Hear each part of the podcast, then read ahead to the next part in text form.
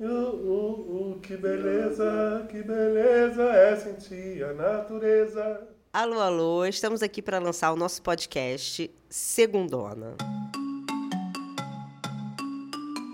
Segundona, é a segundona. Segundona. Segundona? Segundona. Segundona. Segundona.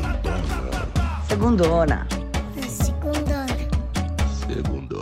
Segundona é um podcast de três amigos, Gesa, Luana e Marcelo, que amam discutir, discutir mesmo, e amam ferver. E a gente está aqui para lançar essa primeira temporada, onde a gente vai falar sobre música. Nosso tema do primeiro episódio da primeira temporada é uma questão bem provocativa.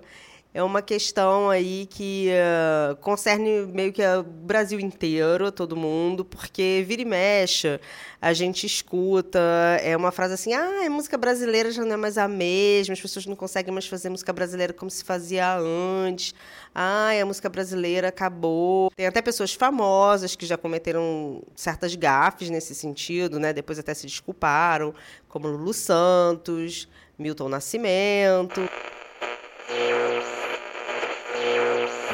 Vamos lá, vamos lá, Fefito. Eu volto com você. Seguiu aqui no programa. Olha, o nosso querido Bituca. Quem não sabe é da geração mais nova. Bituca é o nosso grande, talvez um dos maiores, aí, se não o maior artista brasileiro, dono de uma voz é, incomparável, uma voz que se aproxima à divindade. Ele disse recentemente numa entrevista é, que a música brasileira, Fefito, está uma merda. Milton deu entrevista para a coluna da Mônica Bergamo na Folha de São Paulo e ele diz o seguinte: não sei por que o cancioneiro nacional tá ruim, mesmo com a ditadura, o pessoal não deixava de falar as coisas, ou os censores não deixavam, ou a gente escrevia e eles entendiam errado, mas ninguém deixou de escrever. Hoje, que tá de novo quase uma ditadura, o povo não está sabendo escrever. Nas redes sociais, a gritaria foi grande e muitos artistas também falaram sobre. A Alice Caime, por exemplo, foi às redes sociais dizendo: gente, deixa eu falar aqui rapidinho uma coisa. Se acostumem com o fato de que o Milton Nascimento acha nossos trabalhos uma merda. Obrigado. Ela ainda disse depois: minha gente, no fim das contas, quem sustenta a gente é o público. Isso sim é o que importa pra gente. Se alguém falou ou deixou de dizer, a, a Bahia tá viva ainda lá. Até o fim dos dias eu vou me esforçar em ser feliz. A Analisa Assunção também questionou o Milton, dizendo que espera que a Ana Elise, exatamente, que não tivesse saído da boca dele essa, esse título deselegante. Ela diz que questionar é um direito incrível, que só não quer ser acorrentada aos que, de forma esvaziada, carregam a cultura pelo ralo. Portanto, vemos agora uma divisão entre os que acham que Milton está certo, porém, não completamente. Foi polêmica essa, essa declaração aí do Milton. Além disso, eu queria anunciar que nesse primeiro episódio a gente vai ter um convidado ultra, hiper, uber especial, é, que faz parte dessa geração canônica da MPB. Um grande nome da nossa MPB que vai discutir, que aceitou discutir com a gente esse tema. Mas a gente vai começar aqui com nossos amigos mesmo, Jéssica e Marcelo, cada um é, tá de um lado do ringue e a gente vai começar aí. Quem é que vai começar? Eu. Marcelo. Então, a música brasileira já atingiu seu auge? É, o, é uma pergunta que eu fico me perguntando. Olha só, é, eu acho que o songwriter, o compositor, a pessoa que faz a melodia, a letra, isso não existe mais da forma como era, entendeu? Um Caetano, Chico Buarque, aquela, essa coisa da, de ter a poesia, a melodia, uma música de cinco minutos estruturada, é, não tem mais essa poética que tínhamos antigamente. É, calma, mas eu amo música nova. Mas a música nova hoje em dia, ela, ela é concebida de uma forma mesmo é, híbrida. São muitos produtores, são muitas pessoas envolvidas numa produção. Fazem música, fazem uma produção musical, fazem clipe, fazem reels, é pulverizado, né? Ou seja, a, a própria produção musical ela mudou Logo, a composição também mudou. Então, essa coisa do, do compositor, songwriter, é uma coisa que acho que ficou para trás. Foi um momento da, da música brasileira. Não vamos mais atingir esse auge é, que tivemos com Chico Buarque em Construção, até o próprio álbum Construção fala, da, fala do lirismo, da, da coisa da, de construir uma poesia, aí botou a melodia. Isso não tem mais. Agora, o que tem hoje em dia muito é o corpo político. É um corpo que dialoga, que se comunica. Pablo Vittar, a Linda Quebrada, a enfim, inúmeros artistas que, que tem a Lued Luna, todos os artistas novos que vêm surgindo por aí, esses ecos novos, que são reclames, que são pessoas que estão surgindo na cultura, que são diferentes dos anteriores, por, porque, porque a sociedade quer falar de outro assunto. Que bom que o povo, que bom que o povo quer ouvir outras coisas agora. Poeticamente eu acho que perde muito, porém ganha beleza em outros, em outros canais, em outra, de outra forma. Eu discordo um pouco com o que você falou sobre que não existe mais o songwriter. O que eu acho é que a figura do compositor é, da mesma maneira que a música se transformou desde o advento da internet, a forma como se produz mudou também. Existem muitas pessoas envolvidas numa produção, mas também, por outro lado, a gente pensar em música independente, existe o home studio e o moleque que, de 14 anos que aprende a mexer num Fruit Loops, num programa de música, ele vai criar música igual ao videogame. Mas especificamente em relação à figura do compositor e da poesia, eu acho que assim, o artista ele é um ser do tempo dele. Acho que não tem problema nenhum isso. Toda vez que alguém fala, ah, não se faz mais música como se faz antigamente, e que bom que não faz. Quer dizer que a música está evoluindo como, como tudo, né? Na Terra, a gente está em 2023 agora. Não dá para a gente pensar né, é, numa composição, sei lá, tipo Pink Floyd, tipo rock progressivo de, de 10 minutos, que não faz o menor sentido radiofonicamente, e nem para esse tempo rápido, né, a velocidade que as informações chegam, com plataforma de streaming, com, né, é, desde 2000, com, com a coisa do Napster, né, de, de, de baixar a música. E então é isso, mas eu não eu acho que apenas tá diferente, mas que acabou, que a música brasileira chegou no ápice, é, eu acho isso um saudosismo. Ah, eu não sei. Ah, por que, que não pode fazer uma música de 10 minutos? Por que, que é, a demanda é outra, não temos mais tempo de escutar músicas com poéticas que falam sobre a existência, agora a existência é, sei lá, fazer close no Instagram, não sei, fico me perguntando assim. Eu amo Pablo Vittar, mas é uma música de ferveção, tudo bem, tem um espaço, é um, é, aliás, é uma música de ferveção, mas é uma drag. Ela, ela significa muita coisa, né? É, acho que é isso. Acho que os artistas hoje em dia, a Ludmilla significa, ela é preta, ela é favelada, ela faz funk, ela faz trap, ela faz pagode. Ela, a, a Anitta é, é, significa muita coisa, né? Isso é emocionante ver como elas atingiram o, o top que estão. Mas, assim, me, me falta ali uma pessoa que cria uma canção como Bye Bye Brasil, por exemplo, entendeu? Me, me falta isso, me emociona que fala da existência, tem esse tempo. Eu fico me perguntando, será que não temos mais tempo de questionar nossa existência, nossos problemas é, interiores? Ou às vezes eu acho tudo tão superficial, sabe? Eu acho que é isso. São músicas de dois minutos após modernidade, como diz Stuart Hall, maravilhoso, teórico. Ele fala do hibridismo cultural, que é essa confusão, esses recortes. E é isso, os recortes que estamos vivendo. São play, não são mais CDs, são playlists né? É, não é uma música de cinco minutos, é uma música de dois. E uh, se escuta em qualquer lugar, no celular, no, no, não tem mais um, um lugar para se escutar música, um momento de escutar, não tem mais um momento de escutar música. Uma música te invade em qualquer lugar, né? Mas peraí, mas aqui vocês estão quase que concordando. Eu gostaria de ressaltar mais qual a diferença da opinião de vocês, porque os dois estão de acordo que a música mudou, que a forma da música mudou, mas já acho que é saudosismo.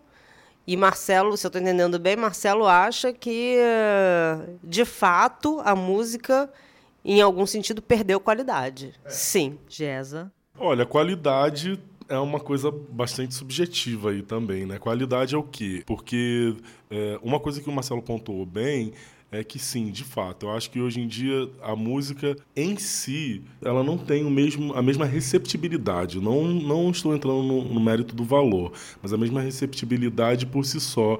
Por causa das, das redes sociais, a própria figura do artista, o que ele vai vender ali, sabe? O que ele vai soltar nos stories, o tipo de roupa que ele vende, o tipo de discurso que ele emite, isso agrega valores à música. Então, de fato, é... a música não está ali sozinha, sabe? Mas eu acho que a poesia, a composição, sabe? Ela tá ali, só que ela tá de uma maneira diferente. E, e, e, eu acho, eu acho pouco prudente a gente dizer que a qualidade da música empobreceu por causa disso. Olha, eu não sei se acho assim, pouco prudente, porque assim, de fato, que música, que grande compor... Olha, a última grande composição que me emocionou como composição, acho que foi o Los Hermanos, gente, brasileira, tá? Mentira, tô, tô, tô aqui pecando. Deve ter outras coisas. O próprio último álbum da Tulipa Ruiz, o Habilidades Extraordinárias, eu achei um álbum encantador enquanto composição, realmente. E tem outros artistas novos que surgem também, que são maravilhosos. É, talvez a forma da poesia, talvez a gente pudesse encarar a música como, como por exemplo, um movimento, como tem nas, nas artes plásticas, por exemplo, certas correntes, e aquela corrente da, da, da, da MPB, que foi o último grande leva, assim, vamos dizer, toda uma geração, porque eu acho que tem isso também, porque a gente consegue pontuar um grande artista, um grande compositor, como você agora pontuou a Tulipa Ruiz, é, já, já, já nos falou de Giovanni Cidreira, por exemplo, mas eu acho que a questão também é, é uma questão geracional, assim, quando você vê um bonde de gente produzindo uma coisa daquela forma e tal. E agora a forma é mais, como você disse, corpo político, talvez. Embora Ney, Caetano também eram muito da performance, né? Talvez mais os dois, assim, porque é verdade que Milton, Chico Toro, mas era, a, a coisa era mais centrada na, compo, na composição que na performance. O fato de ter festivais de música focados na composição, na época na Record, né, na Tupi e tal, já é um fator que ali focava na, na melodia, na música e tinha um, um concurso para ver qual era a melhor composição. Mona, eu não sei quem é meu artista favorito. Não sei. Caetano, maybe. Quem mais? Porque eu, eu, ouço muita coisa, tipo, espaçada, assim, sabe? Tipo, eu gosto de tanta gente, mas assim, tudo. Por que, que eu gosto dele? Porque eu, a música dele me toca, assim, a poesia dele me toca, assim, as letras dele eu acho sofisticada. Quem mais que eu acho top? Gal. Mas Gal não é compositora, né? Gal é cantora. Músico popular brasileiro o que eu acho que é, em termos de musicais, assim, estritamente, o maior é Gil. É, ritmista, assim, ele é capaz de tudo, Gil, musicalmente. O maior vivo, assim, sabe?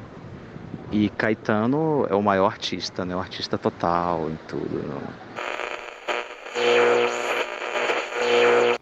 Mas então, é, Gesa, você que acha que é saudosismo, né? Você que acha que é saudosismo, você acha que uh, quem que uh, quem que te toca assim, quem que você indicaria pro, como novos cânones? Como novos cânones é difícil dizer agora, porque cânone implica um, um corpo de trabalho que ao longo do tempo se solidifica. E então é um pouco difícil de responder isso agora, mas eu poderia dizer assim, cânones futuros. Né? Eu acho que o trabalho do Emicida é incrível. Acho que, que é uma poesia. É porque hoje em dia também, isso que, que o Marcelo falou sobre o corpo político, é uma característica que está muito pungente. Mas a gente vê né, nos Racionais MCs e no trabalho do Emicida, por exemplo, uma poesia que está voltado para a crônica, né? que é para o cotidiano da pessoa periférica, né? para as mazelas que assolam a sociedade, sobre outra perspectiva, onde o, o, o, narrador é outra pessoa, porque a gente também tem que pensar que toda essa geração que hoje em dia se constitui como MPB, é, querendo ou não, né, acho que a grande maioria vem, vem de, de, um, de um nicho que foi é, legitimado pela classe média, pela, pela classe média é, educada, né, de, de, de, de, curso superior. E hoje em dia a música está muito mais capilarizada, está muito mais híbrida. Caetano tinha me falado numa conversa de que era muito comum os artistas na época dele, a gravadora, os caras iam lá, gravavam as coisas né, gravavam a música e você não tinha o menor acesso a, a mix e a master. Você não sabia como seria o produto final do álbum. Então era uma coisa que você não estava ali é, intrinsecamente participando do projeto, sabe, da música. E hoje em dia o artista está muito mais envolvido desde a da composição, a produção, a escolha, a escolha de, de, de cover art, sabe, de direção de arte.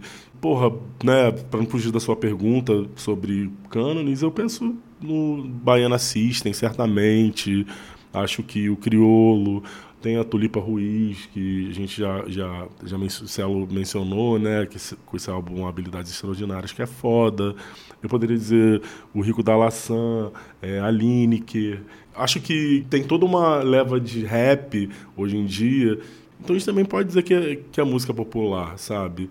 E, e, e, daí eu acho que tem um, um recorte, uma visão até elitista, classe média, de, é, nesse discurso de ah, não se faz mais música como se faz antigamente. É, também acho que tem uma questão. Tem, existe essa questão de classe, né? Da, da, e, e da própria aceitação do que, que é música popular brasileira, o que, que é MPB. A gente pode perguntar, de repente, cada pessoa vai ter uma definição do que, é MPB. É difícil definir, né? O que é MPB.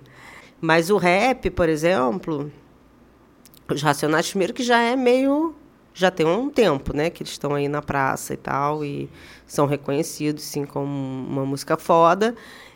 Mas o próprio Chico, em 2004, por causa da ascensão do rap, ele falou, ele previu um pouco o fim da canção, que é meio que isso que, que o Marcelo está falando, né? Ele escreveu um ensaio para Serrote falando que uh, a canção, tal como a gente conhece, não será mais a mesma coisa.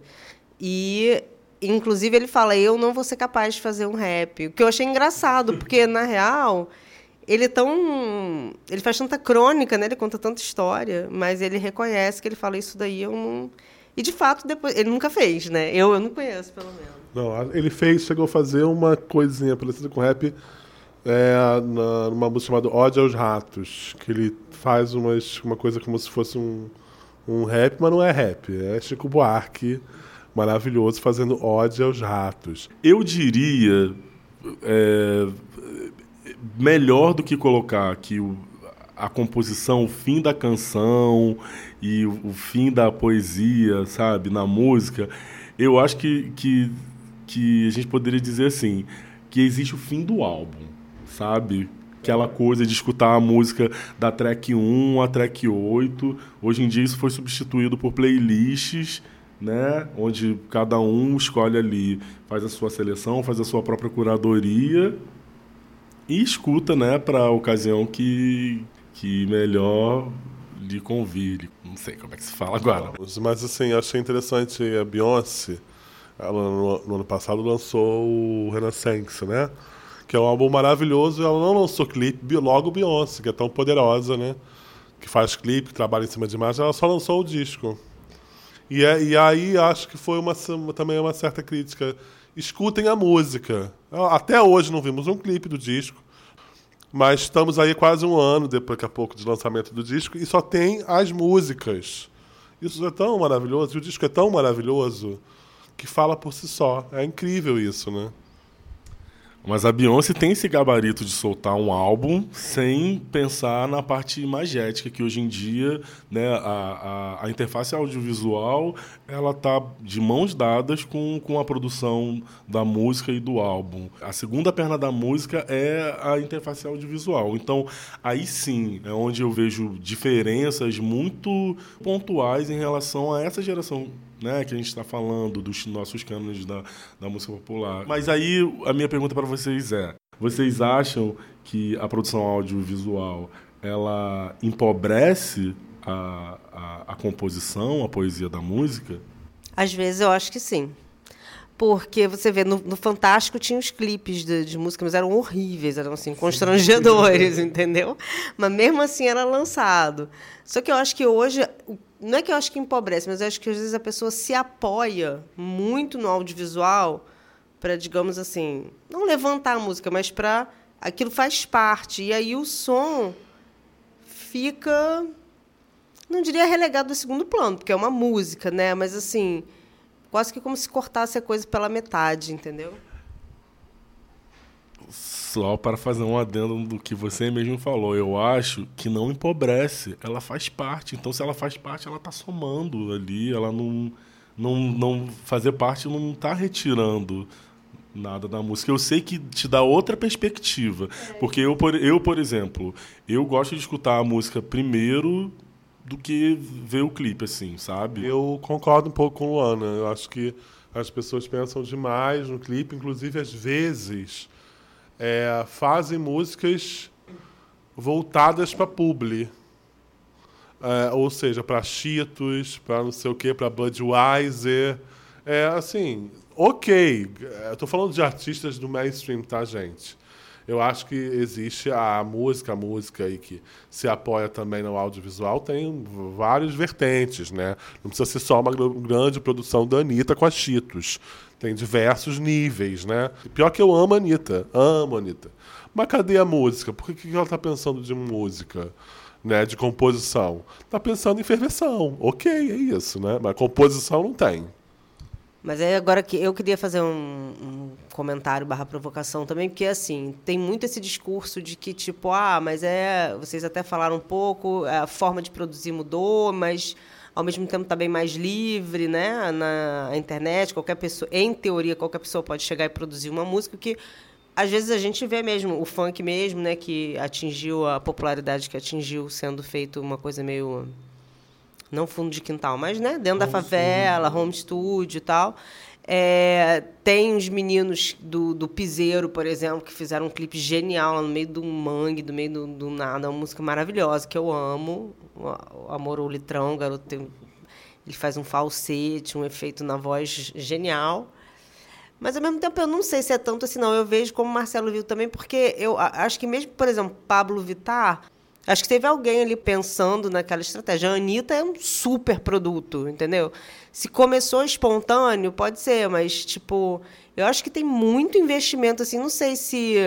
Mesmo o funk tem o Condzilla, né? Assim, acho muito bom, porque eles que uh, se produzem, né? Mas eu não sei, me, me contem aí. Eu acho que a porra do, do, a porra, eu acho que a porra do algoritmo, ela existe 30, 30 segundos. Por mais que você seja caseiro, seja poeta, seja drag, seja não sei o que, ela exige um engajamento de alguma coisa engajar aquilo ali. Essa é a prisão. Essa é a grande prisão. Por mais que não tenha ainda gravadora, entendeu? Acho que estamos sujeitos a, a uma espécie de prisão da inteligência ali que existe dentro dos, dos códigos da internet, sabe? E, uh, e aí a gente tem que seduzir alguém por 30 segundos, isso talvez virar um hit, isso talvez acontecer, para você poder, entendeu? E aí, aí muda a música, aí muda tudo mesmo. Aí, aí a gente fica escutando a corda Pedrinho. E é sobre isso, tá tudo bem. Celo, eu li, eu li um artigo, eu li alguma coisa, da, algum artigo desses aí sobre músicas da vida, dizendo que, por exemplo, o algoritmo do Spotify tem uma coisa que, assim, a música tem que prender a atenção do ouvinte nos primeiros 15 segundos, cara. Não é nem 30, assim. Mas Assim, ao mesmo tempo que rola essa parada de indústria, no ano que você falou, a gente não pode esquecer que tem um oceano, cara. Acho que essa, esses grandes nomes aí que vocês citaram, sabe? É a ponta de um iceberg de, de produção, sabe? É, é muito louco, mas eu acho que, assim, realmente, gente, qualidade não quer dizer. Hoje em dia as pessoas confundem qualidade com número, com número em, em charts. Não, sim, eu sei que não é isso que você está dizendo, mas é, mas é o que é o que seduz hoje em dia. A pessoa precisa fazer um milhão de plays no Spotify ou no YouTube para ter uma legitimidade assim de ah, isso daqui é bom, sabe? Ou isso daqui é popular. É, eu acho que sim, a qualidade perdeu sim, de, de poética. Eu acho que ganhamos foi de representatividade, cor político e de quantidade de artistas que a gente conhece. Assim, que agora a gente pode conhecer o fulaninho lá da, talvez um João Gomes do Piseiro, que eu amo de paixão, que é esse garoto que tem uma voz linda, que canta com café e me emociona e parece Luiz Gonzaga, poderosíssimo, não viesse à tona se não tivesse o advento desse leque enorme de coisas que estão acontecendo. Eu acho que eu acho que a superficialidade, superficialidade não é necessariamente negativa. Ela é um dado, ela é um fato. A superfície, a gente alcança muita coisa. A gente não consegue emburacar mais nas questões. Isso é, isso é, é assim, isso é um fato. Ganhamos em superfície, muito, muito, mas pra caralho ganhamos em vivências, em experiências também. Mas emburacar em coisas, é, já acho que não não não estamos conseguindo, não estamos atingindo isso. Tudo bem, queria perguntar para vocês então, é, qual é o critério de profundidade e de qualidade de vocês sobre poética, né? A poética da composição. Eu acho assim, como você mesmo falou, se seu objetivo é prender a atenção em 15 segundos, é impossível ser profundo. Entendeu? E como a música é, é agora está muito mais curta, impossível não é, mas assim. As músicas normalmente, a poética, a lírica, tem muita metáfora, muita imagem, como por exemplo o Djavan, ele usa muita imagem. Como você citou aí as músicas de Caetano e do Chico, que tem. que, que respeitam a métrica né? É, é, é, outra coisa, eu concordo com vocês, é outra coisa. E eu acho que perde-se em profundidade e perde-se um pouco em variedade de temas, eu acho. Hoje também, ninguém é aquela coisa do close do Instagram que vocês falaram, ninguém quer dar close errado, né? Então, a pessoa está sempre ali se vendendo, tô sempre no fervo, tô sempre é, é, arrasando. Eu, por exemplo, quando tenho saudade, eu moro fora do Brasil, né? Quando eu tenho saudade do Brasil, eu escuto música antiga. Quando eu estou de ferveção, quando eu estou fazendo malhando, por exemplo, boto uma playlist, ou quando eu estou escutando no metrô, eu escuto música nova também. Eu gosto de música nova. É, é como o Marcelo falou, é uma qualidade da música, é a profundidade, mas existem outras qualidades. Então, concordo com você, Jéssica, que a qualidade é uma coisa subjetiva. Talvez eu, Luana, por ter crescido escutando essa geração de, de 70 né, de 60, 70, talvez isso me toque de uma forma que nenhuma música contemporânea vai, vai me tocar. Por exemplo, eu, eu já chorei um dia saindo do metrô indo trabalhar, chorei escutando Cartola, escutando O Mundo é um Moinho. E aí eu fiquei pensando assim, que louco, como ele constru... sabe, ele é um arquiteto assim da música, porque a própria melodia fala muito do que do que aquela música tá, tá, tá, te contando. Eu fiquei, fiquei pensando, será que alguém que não entende português entender? Acho que sim, entendeu? Não completamente, mas né? O sentimento, a coisa que ele passa ali. E isso, isso esse tipo de profundidade eu acho que não tem mais. Mas aí, aí é uma coisa realmente subjetiva. Eu não, eu não acho que. Eu acho que não se faz mais como antigamente, concordo com vocês, não se faz da mesma forma. Eu acho que tem, tem coisas também que não, que não mudam. Por exemplo, o samba. Ele não muda a profundidade dele. Um Xande de Pilares não muda, porque dentro de um formato do samba, tipo samba enredo, né? O samba enredo vão ter grandes, aquele samba enredo da Mangueira que tem a Marielle, no, que, qual é o nome do samba enredo? Que é um samba belíssimo, é um samba, um grande samba enredo que vai entrar aí para a galeria dos grandes sambas enredos, ou seja, o formato ele dita também, né? Vão ter grandes sambas sendo compostos se as pessoas continuarem escutando samba, né? Sim, é. Isso daí é unanimidade. A galera do samba não deixa a peteca cair em relação à composição. É, eu pensei no samba da, da Grande Rio, acho que é de Exu, né? Esse ano, que é foda. Lembrei do, do samba enredo do último carnaval que eu tive, né? Antes da pandemia que é escrito pela Sandra de Sá, que foi uma homenagem a, a Elza Soares, maravilhosa. O, eu ia falar agora, antes de eu esquecer, que eu falei de grandes composições, por exemplo, tem uma grande composição que, eu, que é nova, relativamente nova, do Luiz Lins, que a Ludmilla e a Glória Groove gravaram, que eu acho belíssima, que é a música mais triste do ano. Eu acho uma música foda, fora da alhaça. E tem outro cara que é do rap, que é o Dom L., que eu acho também que não atinge aquilo ali sendo dos anos 70. Só é uma coisa da- dessa geração e acho que a poética é muito profunda. Lembrei aí de duas coisas que me saltam à mente, que eu, eu acho zero superficial.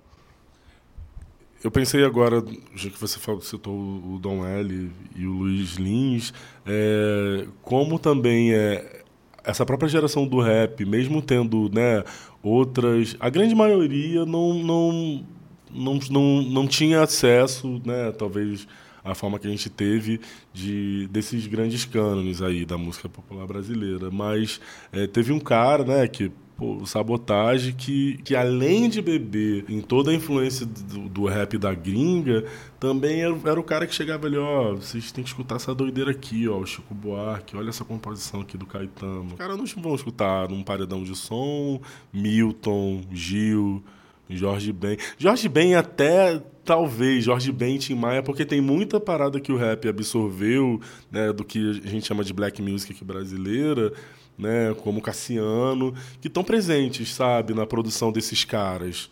Os artistas que surgiram ali entre 2005 para cá, 2010 para cá, é, por causa da internet, tem muito mais acesso do que a gente tinha nos anos 90, tendo que comprar CD nas lojas americanas, sabe? É muito mais interessante. Tipo, hoje o cara tem muito mais facilidade, acha a musicalidade daquilo maneiro e vai se ampliar e vai fazer uma parada incrível, sabe? E aí, por isso que eu digo, por que perder a, a qualidade? Eu acho que só a tecnologia, ela, se ela fez com que perdesse, entendeu? Em, em alguns aspectos, ela tem um outro também que, que, que se ganhou, sabe, com isso. Não, eu acho que primeiro que teve muita música de nicho que talvez ficasse em certos nichos, brega funk, por exemplo, que a gente agora tem acesso, a gente não tinha. Pode ser que ela tenha sempre existido, uma música feita, por exemplo, no Recife, que ficava no Recife, e agora com a internet a gente a gente conhece, né? A gente a gente tem acesso. É, mas eu não sei, acho que essa coisa da, da, da poética, assim, do, do, do estilo, eu acho que tem tem uma questão que é inegável também, assim, da, da mudança da, da poesia. E tem o, José Miguel Wisnik que fala também que a, a, música, a música brasileira é muito ligada à literatura é, brasileira. Ele, ele faz né, comparações e tal, assim. Mas eu acho que hoje, não sei se a gente poderia ainda continuar afirmando isso, o- com a música que está sendo produzida hoje, se continua essa, essa relação entre música e literatura, por exemplo. Entendeu? Nesse sentido, acho que mudou. Eu acho que é, o Jéssica falou da quantidade de artistas que o- hoje em dia a gente pode conhecer. Para um outro artista se autorreferenciar, eu acho que isso é positivo e negativo, porque não tem.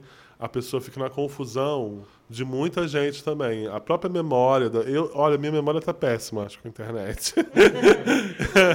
eu acho que cada vez eu estou aqui no podcast gravando, eu quero falar uma coisa e no meio de uma fala eu tenho que esperar, porque temos que esperar. E eu esqueço completamente o que eu queria dizer.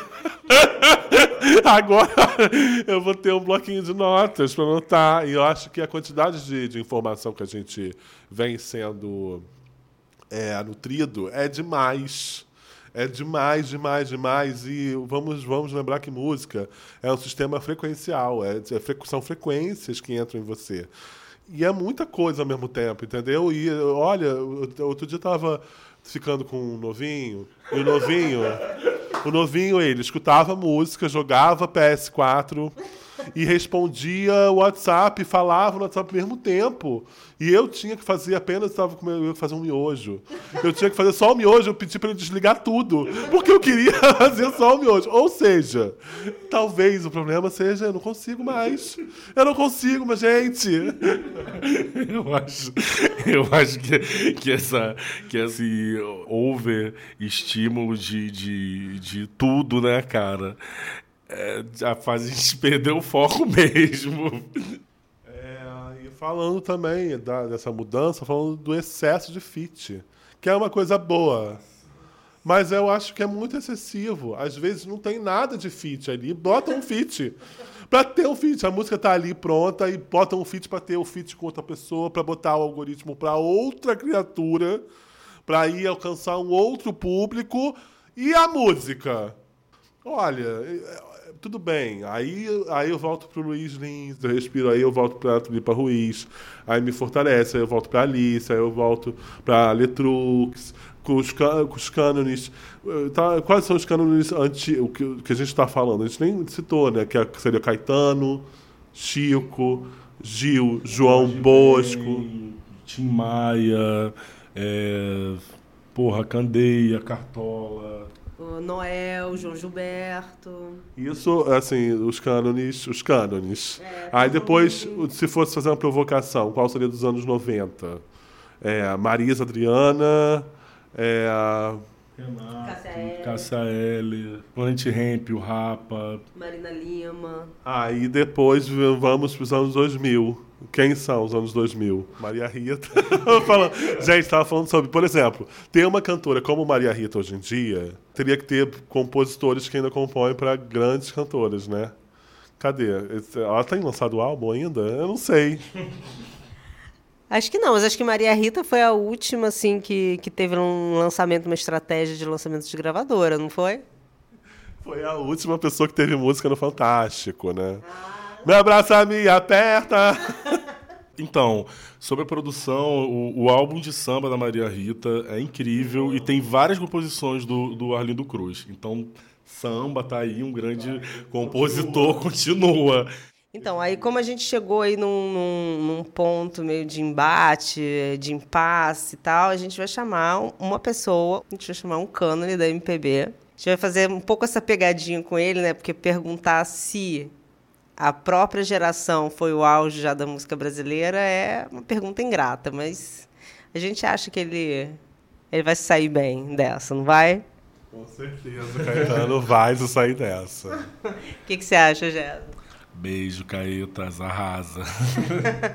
Então a gente vai entrevistar ninguém mais, ninguém menos que Caetano Veloso para responder essa pergunta. Será que a música brasileira já atingiu seu auge? Fala aí, Caetano. Olha, essa é uma pergunta. Olha, eu sou velho, né? Então eu vivi um período em que as pessoas se referiam à época de ouro, que teria se dado, acho que nos anos 30 do século XX, né?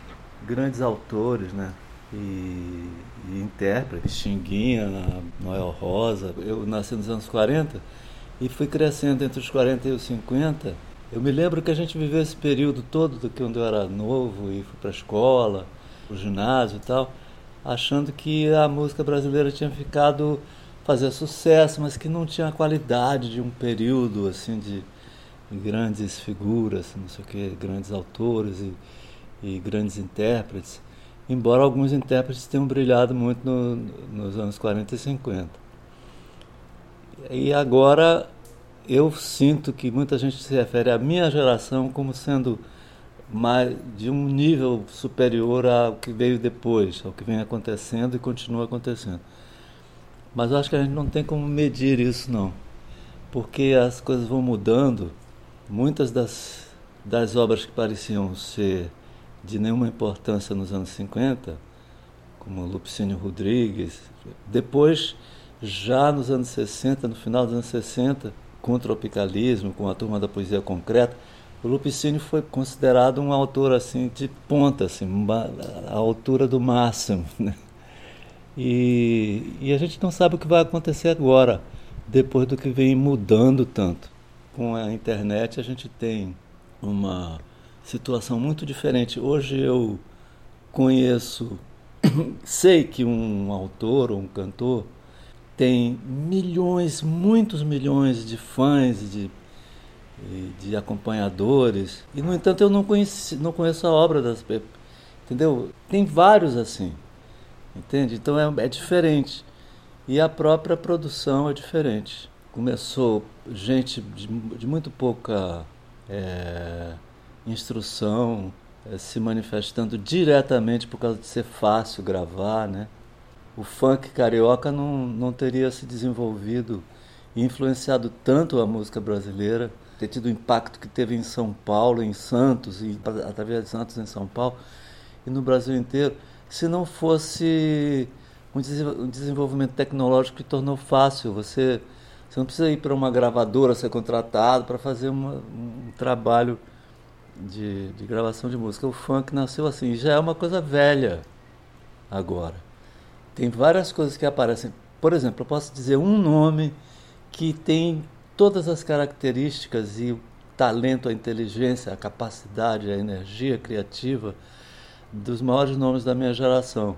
Esse nome é Tiago Amude. Ele é jovem, mas ele escreve muito bem, tem muita consciência daquilo, é muito musical. Então é um, é um cara que qualquer figura da minha geração se orgulharia de, de ter como companheiro assim. E, mas também tem outras coisas. Você vê, tem desenvolvimento técnico de cantores. Você ouve, por exemplo, Glória Groove, que é um rapaz chamado Daniel, que é uma personagem que é uma cantora famosíssima chamada Glória Groove. Ela tem um, um domínio da, da emissão, da afinação, num nível assim do top americano, né? Você encontra isso também nessa moça que apareceu depois. Eu não sei se vou me lembrar o nome dela. Na minha idade eu esqueço muito o nome. mas, mas é, é Priscila. Priscila Alcântara. Ah, Priscila... era gospel também. Antes era gospel, né? A, Não, a voz dela é... É estupenda. É né? algo. É, e a, o domínio musical também. Ambos, a Glória, ambas, né? A Glória e, o, e, a, e a Priscila são têm alguma influência, são resultado de, de formação musical no, no âmbito das igrejas evangélicas, é, principalmente a Priscila, né? Mas também o Daniel, que é a Glória Groove, te, teve a mãe dele teve ligada, é, sempre foi cantora, sempre foi cantora, foi quem influenciou ele. Então a gente o que acontecerá com o futuro dessas energias que se desenvolvem agora, né? Por exemplo, uma menina que é do norte de Minas, chama Marina Senna. É bem novinha, mas se tornou um fenômeno na internet. Como cantora, como estilo, como jeito de ser. É, então, a gente não tem como predizer o futuro dessas coisas. É, mas é que é, a gente ouve um discurso corrente como ah, depois da geração da MPB, da sua geração, Chico, você, Gil. O Chico não falava da morte da canção? Não tinha uma coisa assim? É. Sim, isso é importante que o Chico já, É. tenha, já tenha observado isso, que ele, por causa do rap, a força do rap e a força da concentração do, da energia criativa no rap, ele disse que de uma certa forma ele via que a canção tinha a canção não, não tinha mais a importância que teve, era como se tivesse morrido. É uma provocação também, né? É, mas ele, ele sentiu isso mesmo, achou que era uma coisa. E quis também atualizar a discussão, né? Como uma coisa pontual. É, Ele tem razão, mas não, o, que, o que ele viu é em parte verdade, mas também a gente não sabe no que vai dar, porque canções não param de aparecer. E de, de, e de significar também, né? E de valer. É isso, minha gente. Chegamos ao fim desse episódio. O que dizer depois de tanto jorro de sabedoria? Muito obrigado, Caetano, por nos receber. É, sigam a gente nas nossas redes sociais, no Instagram, no TikTok, no YouTube. Só dando uma pistinha aqui, o episódio 2 é sobre músicas caídas, músicas que a gente não gosta, de artistas que a gente ama. E aí tem vários depoimentos. Então, de 15 em 15 dias, a gente vai soltar um episódio, mais uma segundona. É, tem muitos assuntos aí. A gente vai falar de rock anos 80, do Legião, de rivalidades da música atual, Anitta Ludmilla. Enfim, espero que vocês tenham gostado desse primeiro episódio. Eu queria finalizar dizendo que a gente não resistiu, a gente tinha combinado de perguntar só isso ao Caetano. A gente não resistiu, a gente continuou a conversar mais um pouquinho com ele, ele ficou dando essa bola pra gente. E a gente vai publicar a entrevista na íntegra como um bônus para quem escutou o primeiro episódio e curtiu e quer saber mais, a gente já já solta esse bônus aí para vocês. É isso, já dei muito spoiler. Um beijo, boa segunda para todos e até a próxima.